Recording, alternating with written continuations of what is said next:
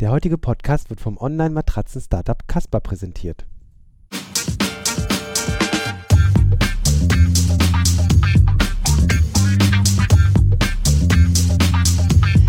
Filterblase, der T3N Pioneers Podcast. Hallo und herzlich willkommen zu einer neuen Folge des Filterblase Podcasts. Mein Name ist Luca Caracciolo, dabei ist der Stefan Dörner und wir sind auf der Republika, wie ihr sicher hören könnt. Da ist ein, sind ein paar Hintergrundgeräusche zu hören und wir haben prominenten Besuch. Markus Beckedahl ist da. Hi Markus. Hallo.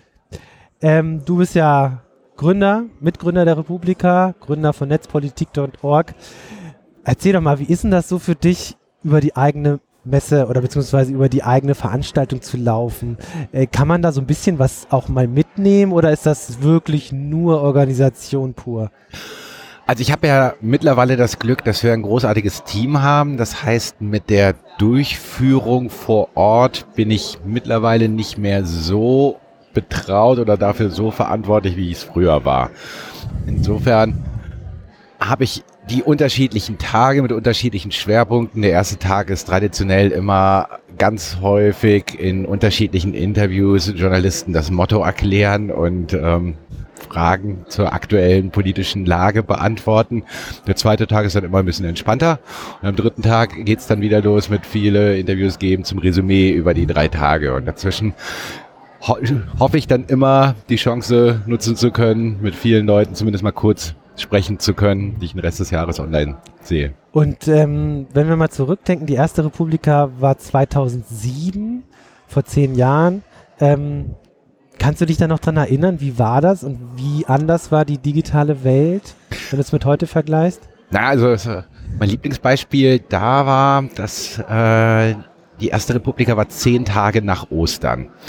Und ich erinnere mich noch, wie ich mit Andreas Gebhardt über Ostern zwei Tage bei uns im Büro saß und Copy and Paste artig aus einem Formular, was wir unserer Web auf unserer Webseite hatten zur Anmeldung, die Kontodaten der Teilnehmer ins Online-Banking reinkopiert habe. Und das so ein paar hundert Mal, damit wir halt ja quasi äh, vor, zehn Tage vorher Geld auf dem Konto hatten, äh, weil es kein Ticketsystem ah, gab. Okay. Aber es waren schon ein paar hundert direkt bei der ersten. Also bei der ersten Republika waren 700. Ich weiß jetzt gar nicht, mhm. wie viele davon dann auch ein Ticket gekauft hatten. Mhm. Aber es waren halt viel mehr Menschen, als wir erwartet hatten. Wir gingen ja davon aus, ähm, dass vielleicht 350 Menschen kommen ja. werden. Und inzwischen äh, ist es ja auch äh, Big Business geworden. Ne? Also Daimler hat jetzt einen großen Stand als Hauptsponsor. Äh, die Ministerien, äh, mindestens zwei davon sind, glaube ich, hier. Äh, hat sich auch ein bisschen der Charakter der Republika und auch der Besucher verändert? Oder ist das eigentlich immer noch dieselbe Netzszene, die einfach nur mitgewachsen ist? Also es ist nicht mehr dieselbe Netzszene, die es vor zehn Jahren war. Das ist auch gut so, weil die Netzszene vor zehn Jahren waren zum Beispiel sehr männlich dominiert. Mhm. Und wir sind halt ganz stolz bei der Republika jetzt, äh, dass wir 47 Prozent der Sprecherinnen sind weiblich äh, oder mehrheitlich wei äh, eher weiblich.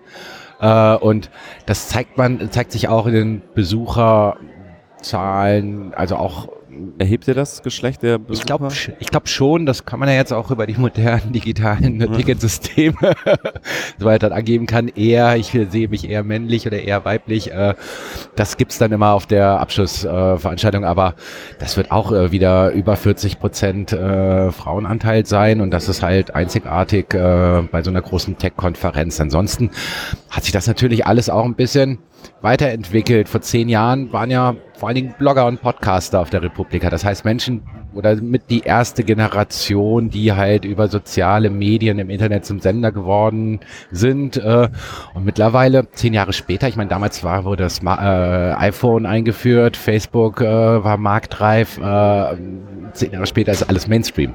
Das bildet sich natürlich dann auch äh, unter den Besuchern ab. Die Leute, die vor, oder viele, die vor zehn Jahren noch hofften, dass das Internet vielleicht weggeht, müssen halt jetzt zur Republika. Ähm, wie war denn das da so vor zehn Jahren? Wie hat man denn kommuniziert? Also, also oh, wir hatten äh, stille Post. Ne? also man muss ja wirklich überlegen, es gab zwar schon Twitter, aber 2007, ja, obwohl, da ging es ja schon langsam los. Ja, die ersten standen mit äh, noch, äh, ich glaube, Nokia-Handys über WAP. iPhone äh, gab es nicht. Äh, Im Hof und hatten Twitter. Aber war, war ein Massenphänomen. Genau. Ähm, Ja, es wurde vor allen Dingen über Blogs kommuniziert. Ja. Ich meine, fast jeder Teilnehmer hatte einen Blog. Darüber hatten wir uns kennengelernt in den Kommentarspalten von Blogs so. Ne? Also heute würde man sich auf Facebook kennenlernen in den Kommentarspalten darunter. Äh, wie findest du das, dass es heute nicht mehr über Blogs geht und Blogs einfach diese relevante Rolle verloren haben? Für mich ist es eigentlich dasselbe. Ne? Also wenn, also ich habe Blogs nie so als Heiligtum gesehen, sondern einfach als Brückentechnologie und ähm, das war halt eine Technologie, chronologischer Aufbau, man konnte senden, in der Regel eine Feedback-Funktion. Äh, jedes soziale Medium bietet genau dieselbe technische Charakteristika. Ne?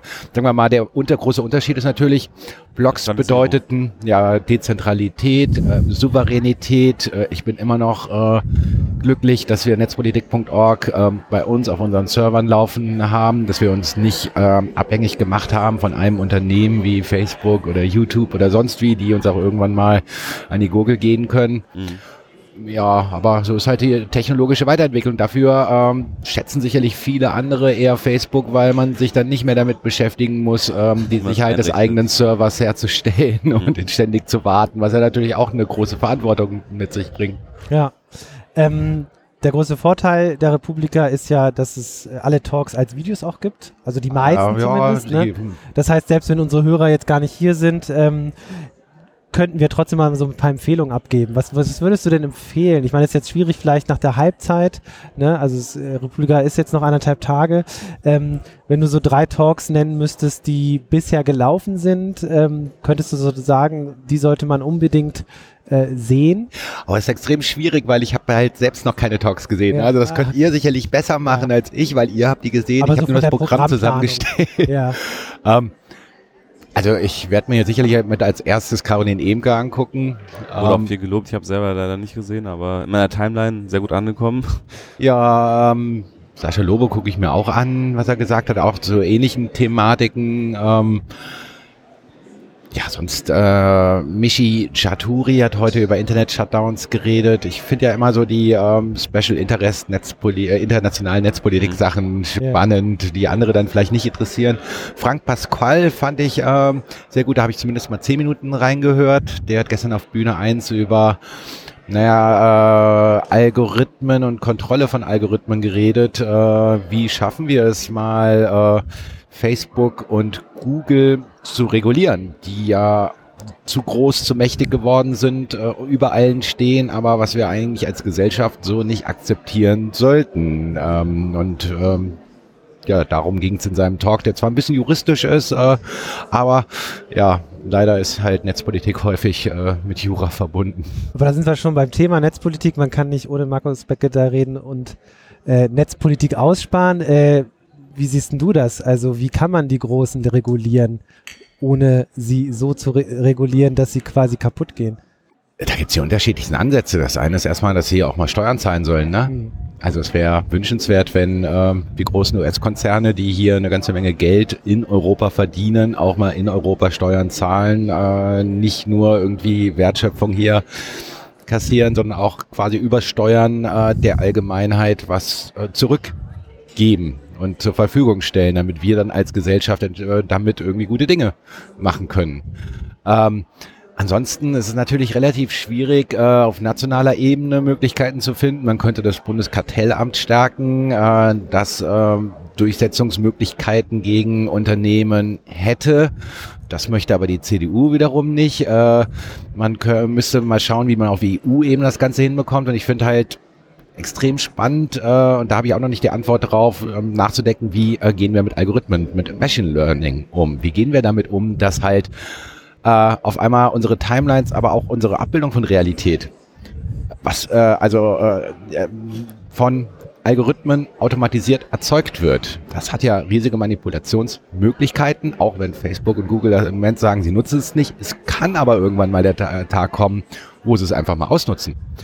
Und da müssen wir als Gesellschaft einfach mal Checks and Balances haben. Ähm, wie die aussehen, vollkommen unklar. Da brauchen wir sicherlich noch viel mehr Forschung und Debatte. Ähm, da haben wir auch viel zu lange dran gespart. Und wir brauchen, glaube ich, die internationale Ebene vor allen Dingen auch nochmal, ähm, oder vielleicht zumindest erstmal die EU-Ebene, äh, die sich ja momentan eher selber im Weg steht. Ähm, weil das ja letztlich dann doch eine Regulierung äh, benötigt, die, die wirklich über die Grenzen hinaus äh, denkt, genauso wie die Unternehmen eben. Klar, ne, also es gibt halt Beispiele so, ne? Also Microsoft wurde mal dazu genötigt, äh, seinen Browser von seinem Betriebssystem äh, zu trennen. Mhm. Warum? Hat, war nicht sehr nachhaltig. Jetzt aktuell im Windows äh, 10S ist es wieder, wieder der Fall. Man kann das ja, aber wechseln. mittlerweile hat, sagen wir mal, Microsoft die Stellung ist nicht mehr so dominant. Nicht mehr, also ja. früher hatten sie echt 90 Prozent ja. Marktanteil, ne? aber warum geht man nicht hin und sagt, naja, äh, Google äh, muss äh, Android von YouTube trennen oder sonst irgendwie, Ja, also ja. mal seine unterschiedlichen Solche beinahe ja Monopole der voneinander ähm, trennen. Ja. Wir unterbrechen kurz für einen Hinweis zu unserem heutigen Sponsor. Der heutige Podcast wird vom Matratzenhersteller Casper gesponsert. Casper ist eines der erfolgreichsten Matratzen-Startups der letzten Jahre. Das New Yorker Unternehmen hat eine One-Fits-All-Matratze entwickelt, die aus federndem Latex und einer stützenden Memory-Schaumoberfläche besteht. Das Besondere, sie passt sich dem Körper an und ist so weder zu hart noch zu weich. Das atmungsaktive Design sorgt außerdem für eine konstant angenehme Temperatur. Die Casper wurde von echten Menschen getestet und vom Time Magazine als die beste Erfindung im Jahre 2015 ausgezeichnet. Die One-Fits-All-Matratze kannst du dir risikofrei in einem kleinen Karton nach Hause bestellen und 100 Tage Probe schlafen. Den Versand trägt Casper. Und solltet ihr wirklich nicht zusammenpassen, wird sie wieder abgeholt. Als Filterblasehörer erhältst du zudem 50 Euro Preisnachlass beim Kauf einer Matratze auf casper.com slash t3n mit dem Code T3N. Ähm, Stichwort äh, Netzwerkdurchsetzungsgesetz. Man kommt ja immer so ein bisschen durcheinander mit den genauen Titeln. Durchsetzungs. Äh, Durchsetzung, Netzwerkdurchsetzungsgesetz, äh, das äh, auf dem Tisch von Heiko Maas liegt, beziehungsweise entstanden ist. Äh, ähm, das geht ja so ein bisschen in die Richtung, ähm, kann es sein, dass Algorithmen entscheiden, was gelöscht wird und was nicht. Auch da hast du eine dedizierte These, äh, nicht These, aber Meinung zu. Ähm, wie sieht die aus? Na, die Bundesregierung versucht mit dem Netzwerkdurchsetzungsgesetz klein wenig hilflos meiner Meinung nach äh, auszuprobieren, ob sie mehr äh, Druck auf Facebook und Co. ausüben kann, mit Hasskriminalität aus dem Netz rauszubekommen. Äh, wir befürchten, dass es da eine, zu einer Privatisierung der Rechtsdurchsetzung kommt, indem halt die Unternehmen mit hohen Strafzahlungen verpflichtet werden, innerhalb kurzer Zeit äh, offensichtlich rechtswidrige Inhalte, 23, 24 Straftatsbestände gibt's da, was äh, von landesverräterischer Fälschung bis hin zu äh, Beleidigung ähm, drunter fallen könnte. Äh, die Intention ist, dass Facebook halt einfach mal mehr Geld in Support stecken soll, um halt mal diese ganzen, äh, alle Juden gehören vergast und sonstige Sachen aus dem Netz löschen sollen. Ähm, sagen wir mal, die, äh, der große Streit oder die unterschiedlichen Positionen gehen ja dahin, dass die Bundesregierung der Meinung ist, naja, eigentlich sind die äh, Plattformen dazu verpflichtet, sie machen es halt nicht, also macht man mehr Druck, damit die halt auch mal mehr Geld investieren hier in Support-Mitarbeiter, die das machen. Ähm, ich weiß nicht, ob das so funktioniert, weil früher oder später werden die das einfach alles äh, maschinell automatisieren. Äh, und dann entscheidet halt eine künstliche Intelligenz, ob jetzt was offensichtlich rechtswidrig ist oder nicht. Und in der Regel führt das dann eher zu mehr Löschungen als weniger Löschungen. So ist die Befürchtung. Und ich glaube, äh, Löschen selbst hilft nicht viel dabei. Die kann sogar, das kann sogar kontraproduktiv sein. Da müssen die Leute, die Hasskriminalität begehen, vor Gericht stellen. Und da ist es eher ein Durchsetzungsproblem, was es im Moment gibt, äh, weil wenn man von den ganzen wirren und nicht wirren Leuten irgendwie die Postings, die offensichtlich rechtswidrig sind, löscht, wie alle Juden gehören vergast oder so als Zitate, äh, dann fangen die natürlich an, intelligenter zu schreiben dass es nicht mehr lernen, offensichtlich ja. rechtswidrig ist. Das kann man schon, also das kann man schon seit Jahren bei rechten Blogs ähm, beobachten, die sich dann ihre eigene Sprache zulegen, also eigene Codes quasi, die sie alle untereinander verstehen. Aber wo halt klar ist, naja, also so ein Richter wird das jetzt nicht als offensichtlich rechtswidrig ansehen. Und das würde halt dazu führen, dass halt die Menschen weiterhin ihre Hass rauslassen können, Menschen weiterhin bedrohen können, nur ein bisschen intelligenter Ne? Aber wenn man die halt Damit vielleicht sogar wirksamer letztlich, Genau, weil wenn es man gar die nicht halt- so auffällig auf den ersten Blick, also dann ist vielleicht sogar überzeugender für manche, die sich erstmal abschrecken ließen von einem wirklich offensichtlichen rechtswidrigen Inhalt, ähm, vielleicht, äh, ja, erreicht das vielleicht noch, noch mehr Leute, ne? Genau, also ich äh, bin auch in einem Rechtsstaat sollte eine Entscheidung darüber, was jetzt legal ist in einer, was man in der Öffentlichkeit sagen darf, ähm, nicht einer Plattform überlassen, sondern es sollte halt ein Richter entscheiden, weil es ist ja häufig schwierig, ne? gerade wenn es so in Grenzbereiche reingeht, Satire, ähm, Böhmermann wird jetzt äh, vom, vom dritten Gericht oder so irgendwie entschieden, ob sein Erdogan-Gericht jetzt irgendwie von der Meinungsfreiheit gedeckt ist oder nicht. Soll man das jetzt einen schlecht bezahlten und schlecht gelaunten Avato-Mitarbeiter für Facebook machen lassen? Mhm. Aber also, wie könnte das denn aussehen? Du sagst, die Gerichte sollen das tun, aber bei der Menge an Nachrichten, die täglich auf Facebook gepostet werden, wie soll das möglich sein? Und ist es nicht eher eine Teillösung? Äh, ein Teil passiert vermutlich über künstliche Intelligenz und da, wo es nicht geht, ja, wie kann das aussehen? Also, wie kann man mit dieser Masse an, an Nachrichten umgehen? Naja, die Überlegung ist halt, im Moment wird einmal die Woche jemand in den Medien präsentiert, der irgendwo in Deutschland mal vor Gericht gestellt wurde für Hasskriminalität. Mhm. Das sind halt nicht viele. Äh, wenn es da viel mehr Fälle geben würde, dann kämen die Einschläge näher und äh, mehr Menschen hätten, würden halt merken, so äh, die Zeit ist vorbei, dass man einfach mal überall sein Haus Hass ausschütten äh, schütten kann, weil das Risiko wird immer größer, vor Gericht gestellt zu werden. Das ist, sagen wir mal, die Hoffnung der Gegner des Netzwerkdurchsetzungsgesetzes. Und im Moment ist ja so, äh, gerade dadurch, dass halt Facebook und Co. in der Regel in Irland sitzen und dann der Meinung sind, naja, Irle, äh, man sollte sich an ihre irische Zentrale auf Englisch äh, wenden, besteht natürlich das Problem, dass halt, naja, wenn die, wenn du eine Anzeige hier in Deutschland aufgibst, dann muss halt irgendein Polizist versuchen, auf Englisch irgendwie äh, äh, eine behördliche Anfrage nach äh, Irland zu schicken und eine Antwort zu bekommen. Und das äh, kann man nach Ansicht vieler Juristen dadurch effektivieren, indem man halt einfach mal Facebook verpflichtet, in Deutschland ansprechbar für sowas zu sein, innerhalb von 24 Stunden re reagieren zu müssen. Das ist, sagen wir mal, einer der Punkte, wo es am wenigsten Widerstand gegen gibt in diesem Netzwerkdurchsetzungsgesetz oder wo der kleinste gemeinsame Nenner zwischen Kritikern und Nicht-Kritikern ist. Weil die meisten Menschen, die ja darüber diskutieren, abgesehen von den Rechten, Mhm. äh, die halt äh, sonst irgendwie äh, irgendwelche Theorien haben, warum das gemacht wird, die meisten Menschen wollen ja, dass gegen Hasskriminalität etwas unternommen wird. Und das ist eine ähnliche Diskussion, die wir auch vor acht Jahren hatten mit dem Zugangserschwerungsgesetz. Übrigens eine ähnliche Konstellation. Damals Kannst du das ganz kurz Ursula, erklären? Ursula von der Leyen wollte Netz sperren gegen Kinderpornografie haben, kurz vor der Wahl. Großer Aktionismus, wurde durchgetreten äh, von der Großen Koalition, wurde danach still beerdigt.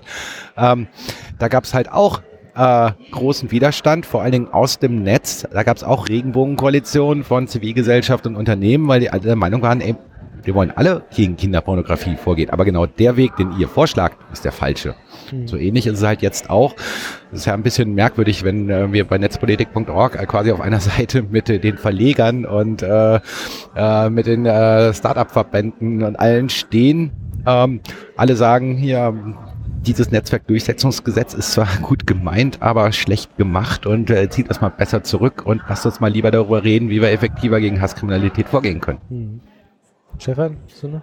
Ja, wir haben ja selber, wir haben ja schon darüber gesprochen in einem Interview, was, was wir verschriftlicht haben. Also ich glaube, wir brauchen dieses Thema gar nicht so sehr noch vertiefen, die Algorithmen. Also das haben wir ja angesprochen, die Macht der Algorithmen und aber auch ähm, das Thema Netzwerk, Netzwerkdurchsetzungsgesetz und die Alternativen dazu. Ähm, wir können ja Aber vielleicht, verlinken im, im können wir in den Show Notes verlinken. genau, ja. Ähm, was mir mal so ein bisschen auffällt, wenn man dich sprechen hört, du bist bist ja sehr ironisch, ne? Also du, du, du erzählst dann von den Gesetzesvorhaben und man, und, und ähm, äh, man muss dann natürlich auch entsprechend schmunzeln. Ähm, ist das für dich ein Mittel, damit umzugehen, wie viel Unzulänglichkeit da bei den entsprechenden politischen Akteuren äh, passiert? Ja und nein, also es ist äh, möglicherweise ein Weg für mich, damit umzugehen, ohne verrückt zu werden oder die ganze Zeit schlecht gelaunt und depressiv zu werden. Aber ähm, es ist nicht mehr so, dass man halt die ganze Zeit sagen kann, es sind Unzulänglichkeiten von auf Seiten derjenigen, die darüber entscheiden, die Zeiten sind vorbei. Ähm, die wissen sehr wohl, was sie da tun. Die haben mittlerweile sehr viele Experten, die das wissen. Das sind halt knallharte politische Entscheidungen. Und die basieren halt in der Regel darauf, welchen Lobbys man am meisten zuhört oder wer am, ja, von wem man am meisten Informationen hat oder wen man am meisten damit ansprechen möchte. Das sind normale demokratische Prozesse. Also jetzt kommen wir wieder, weil das Wort Lobby genannt wurde, denken wieder große Verschwörung der Eliten. Das ist halt nicht so. Äh, wenn sich nicht genug Menschen einmischen, dann passiert das halt so. Ne, Mhm. dann äh, gewinnen halt andere. Ne? Wenn alle irgendwie apathisch irgendwie vor ihrem Smartphone irgendwie rumsitzen und denken, nur das Gesetz ist aber voll scheiße, was der Master auf dem Weg bringt, sich aber nicht selbst einmischen in die politische Debatte und nicht auf Twitter, sondern einfach tatsächlich in den demokratischen Diskurs reingehen, dann wird das halt gemacht, weil die anderen, die halt in diesem äh, demokratischen Diskurs drin sind und nicht nur auf äh, Twitter rummeckern, ähm, die gewinnen dann und haben halt Überhand. Wobei, da muss ich direkt mal einhaken. Ich glaube, dass der demokratische Diskurs inzwischen in Teilen auch bei Twitter stattfindet. Ja, Und klar. zwar auch wirklich mit Rückkopplung zur Politik, weil ich, was ich schon in, an, äh, auf Twitter mit äh, Politikern Diskussionen geführt habe, das hätte ich sonst außerhalb dieser Sphäre, glaube ich, nie in dem Maße führen können. Also Dorothea Bär oder wer auch immer, also Staatssekretärin im, im Verkehrsministerium, äh, sind ja schon viele aktiv. Heiko Maas selber hat auch einen Account, der ist, glaube ich, ich glaube, das wird eher von Mitarbeitern geführt, aber trotzdem ist, ist da schon auch viel, es, Klar, es aber gibt Rückkopplungsprozesse. Viele, viele, ja, aber viele äh, denken dann wieder, ich habe mit Dorothee Maas äh, diskutiert, jetzt habe ich mit der CSU diskutiert, dass Dorothee Maas, äh, sagen wir mal, in diesem breiten Spektrum an CSU-Positionen diejenige ist, die am ehesten netzkompatibel ist, ist das eine, dass halt der ganze Rest der CSU viel eher überzeugt werden müsste als äh, Weil sie das Dorothee- ja wiederum versucht dann, glaube ich. Klar, aber eigentlich müssten wir eigentlich viel mehr mit dem ganzen Rest diskutieren. Ja, gut, die nicht im. Netz sind quasi, nicht Ja, quasi. aber Okay, oder du musst Briefe schreiben. Das Ja, Briefe schreiben zu, äh, jeder hat einen Wahlkreisabgeordneten, die haben Sprechstunden, da kann man hingehen. Ne? Das ist übrigens das Effektivste so. Ne? Ja. Wenn ich jetzt als äh, Berliner einfach mal irgendwie die CSU anschreibe, dann denkt die CSU, äh, vielleicht, wenn das zigtausende machen, dann äh, denken die vielleicht, oh, das könnte jemand interessieren, aber in der Regel denken die dann, das ist nicht aus meinem Wahlkreis, interessiert mich nicht. Aber wenn ich in Berlin einen Berliner Abgeordneten anschreibe, dann denken die, oh, der, der könnte wahlrelevant für mich sein. Den muss ich halt leider mal antworten. Mhm. Ähm, du hast es gerade schon bei, bei Zensur, Zensursula äh, angesprochen. Äh, nenn doch mal ein paar Beispiele, was netzpolitisches Engagement im Grunde genommen für Einfluss in der Vergangenheit hatte und was sozusagen an Gesetzen verhindert wurde oder abgeändert wurde, sodass nicht das Schlimmste passiert ist, was man, was man äh, damals ursprünglich erdacht hatte von Seiten Es der gibt da eine Gesetzgeber. ganze Menge Beispiele. Vorratsdatenspeicherung ist einmal eingeführt worden, ist dann von äh, vom Bundesverfassungsgericht aufgrund von zahlreichen Klagen ähm, äh, ja, illegal, für äh, verfassungswidrig erklärt worden, vom Europäischen Gerichtshof für verfassungswidrig erklärt worden. Leider die Bundesregierung nicht gehindert, sie nochmal einzuführen. Das heißt, das Spiel beginnt von neuem. Das Zugangserschwerungsgesetz war damals etwas, was ähm, quasi verhindert wurde, indem die ähm, schwarz-gelbe Regierung dann still und leise das wieder äh, irgendwie beseitigt hat. Das Anti-Piraterie-Abkommen ACTA ist ähm, vom Netz quasi verhindert worden, wo es halt auch schon um Privatisierung der Rechtsdurchsetzung bei der Urheberrechtsdurchsetzung äh, Durchsetzung ging. Ähm, das sind halt alles so Verhinderungssachen, Sachen, wo wir eine ganze Menge verhindert haben. Äh, es gibt dann zahlreiche Urteile vom Bundesverfassungsgericht zu Online-Wahlen, Wahlcomputern, beispielsweise 2008, äh, 2009 zum Staatstrojaner der Online-Durchsuchung, wo es klare Regeln, Grenzen gegeben hat. Äh, ansonsten, es gibt natürlich auch viele positive Beispiele. So, ich habe gestern in meinem Vortrag auf der Republika ver- versucht auch mal zum Schluss jetzt nicht nur alles Negative darzustellen, sondern auch mal positive Sachen, Projekte wie Jugendhakt, wo in Deutschland immer mehr in immer mehr Regionen junge Menschen zwischen 13 und oder 14 und 21 für ein Wochenende zusammenkommen und rumnörden und gemeinsam großartige Projekte machen und sich vernetzen können. Äh, die sind in den letzten Jahren dazugekommen. Äh, wir haben äh, rund um offene Daten, äh, rund um die Open Knowledge Foundation äh, eine ganze Menge dezentrale Vernetzung, wo Menschen sich äh, Gedanken machen, wie man offene Daten äh, nutzen kann, die auf lokaler, äh, kommunaler Ebene dafür werben, mehr Daten rauszugeben, die äh, ähm, ja quasi dann mit diesen Daten auch tolle Projekte anstellen.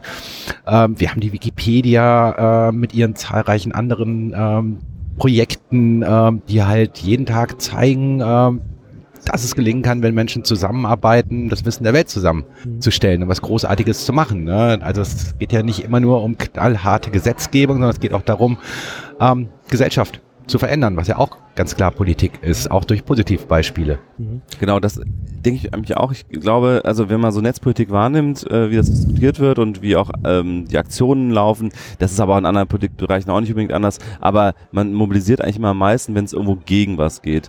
Äh, Nee, das Traurige ist, äh, es funktioniert am besten, wenn etwas gegen etwas Genau, das meine ich ja Das gerade. ist Das eine ist in echt frustrierende auch so. Situation für, äh, also immer wenn wir versuchen, für was Positives zu werben, rät keiner einen Hahn. Wenn wir vom Untergang des Abendlandes warnen, äh, springen alle auf, oh Gott, wo kommt das her so? Ne? Das ist natürlich auch, äh, da mussten wir auch mal lernen, damit umzugehen, ähm, weil das natürlich die Versuchung ist, immer ständig irgendwie Alarm auszurufen, aber was halt auch kontraproduktiv auf lange Sicht Mhm. Ja. ist, weil die Leute irgendwann das Gefühl haben, jetzt ist schon tausendmal Untergang des Abendlandes angekündigt worden, ist immer noch nicht da. Das war ja, Ja. auch das Problem der eines der Probleme der Piraten, ne? dass für die Ja. immer ständig der Weltuntergang da war und ähm, ob, sie, ob es sie gab oder nicht, äh, die Welt ging weiter. Ne? Mhm, ja. Aber äh, ein, ein, eine Idee, diese, diese Idee aus den 80er Jahren, gläserner Staat, das wäre doch eigentlich mal so eine, so eine aktive, positive Forderung, dass man sagt, macht den Staat maschinenlesbar. Ähm, ich weiß nicht, ob das mobilisierbar ist, aber äh, ich meine, klar, die Forderung habt ihr wahrscheinlich auch irgendwie. oder Das ist ja aus der. Hacker-Ethik des Chaos Computer Clubs. Äh, private Daten schützen, öffentliche Daten nutzen. Oder mal so, so ein Vorschlag, alles, was staatlich finanziert wird an Forschung in Deutschland, muss eigentlich unter irgendeiner Art von freien Lizenz werden. Das machen wir, äh, fordern wir, seit ich Netzpolitik mache. Das ist in den Gremien, die ich drin bin, ver versuche ich das auch durchzusetzen. Ja, ja. So, ne? Ja, ist halt, die meisten Menschen mh, wissen halt noch nicht, was welche Vorteile das mit sich bringen kann. Äh, offene Daten ist auch etwas eher, was äh, im Moment eher Techniker verstehen. Ähm, äh, es ändert sich allmählich. Ähm, also ich habe da schon Hoffnung, es ist aber ein langer Weg, Mhm. dass das noch besser wird. Aber auch keine große Hoffnung, dass das jetzt zum Beispiel Das ist kein Kampagnen, äh, das ist nicht kampagnenfähig, Ja, ne? ja. Also das äh, interessiert dann irgendwie 500 Leute, die unbedingt was mit den Daten anfangen können. Der Ja. ganze Rest denkt sich, ich kann nicht programmieren, ich weiß überhaupt nicht, warum die das wollen. Äh, interessiert mich jetzt nicht. Ich will meine, ich will billige Mieten und sonst wie. ja, Wie ist denn, wie ist denn dein Eindruck ähm, bei den jungen Menschen? Ähm, wie kommen da netzpolitische Themen an? Also ist es schwierig Ähnlich zu wie mobilisieren? Bei Äh, Alten. Ähm, nee, schwi- äh, ich glaube, es ist nicht schwierig zu mobilisieren. Ich halte nichts davon, äh, mal zu sagen, die Jugend ist so unpolitisch. Ähm, ich kenne äh, sehr viele junge Menschen, die politisch sind und super Arbeit machen und sehe da jetzt keinen Unterschied zu früher oder sonst irgendwo. und so in Bezug auf Netzpolitik? Weil meine es ich halt auch. eben was abstrakt, relativ Abstraktes ist im Vergleich zu, keine Ahnung, Sozialpolitik oder sowas. Ja, aber gerade die jungen Menschen, die wissen ja, worum es geht. Mhm. Die sind, fühlen sich ja eher betroffen als irgendwie unsere Elterngeneration, die ähm, gar nicht so wüsste, warum jetzt offene Daten für sie relevant sind oder die halt das Gefühl haben, ich habe da nichts zu verbergen, ich habe doch kein Handy. Mhm. Können sie ruhig den Staatstrojaner bauen. Hast du noch eine Frage stellen? Ja, ich, ich würde gerne nochmal, weil ich gerade vom Panel komme von äh, Andrea Nahles, äh, du beschäftigst dich ja sehr viel mit Datenschutz äh, auf, auf einem Wissen äh, und, und äh, die Fragen der, der, der Internetfreiheit und so weiter, aber beschäftigst du dich eigentlich auch mit den sozialen Folgen der Digitalisierung und hast du dazu auch eine Meinung? Also das würde mich interessieren, also dieses, diese große Diskussion um die Dematerialisierung der Arbeit, also immer mehr Wertschöpfung über Maschinen, über Automatisierung. Ähm, siehst du diesen Trend und, und was glaubst du ist die richtige politische Antwort darauf? Ich sehe natürlich ganz klar den Trend. Ich habe aber keine Antwort.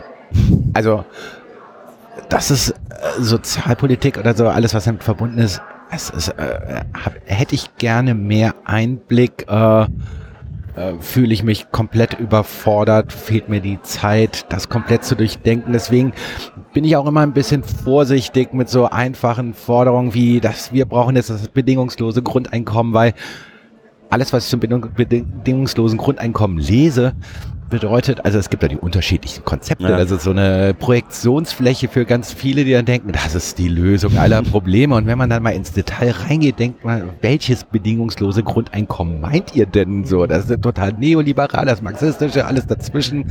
Und da fehlt mir einfach das Fachwissen, äh, einschätzen zu können, was äh, diese unterschiedlichen Modelle eigentlich für Vor- und Nachteile haben. Ne? Also ein einfaches Beispiel, äh, ich weiß gar nicht, also auch äh, hier fällt es mir schwer, mit so Halbwissen zu agieren, aber also in, äh, in bestimmten äh, bedingungslosen Grundeinkommen soll das refinanziert werden, indem die Mehrwertsteuer erhöht wird. Was aber bei mir dann so ankommt, dass das eigentlich wieder sozial Schwächere eher trifft als äh, Reichere. Ne? Wenn eine, äh, Progression ist ja nicht möglich. ja, wenn eine Familie mit mehreren Kindern dann auf einmal viel mehr ausgeben muss, dann äh, bringt es ja nichts, wenn sie trotz ihrer Kinder dann äh, irgendwie jeder so ein Grundeinkommen Mhm. bekommen.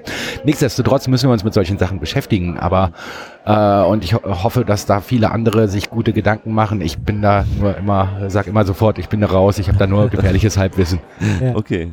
Ja, das wollte ich nur noch loswerden. Alles klar. Danke, Markus, dass du da warst. Ja, danke euch. Und dann bis zum nächsten Mal. Gerne. Tschüss. Tschüss. Tschüss.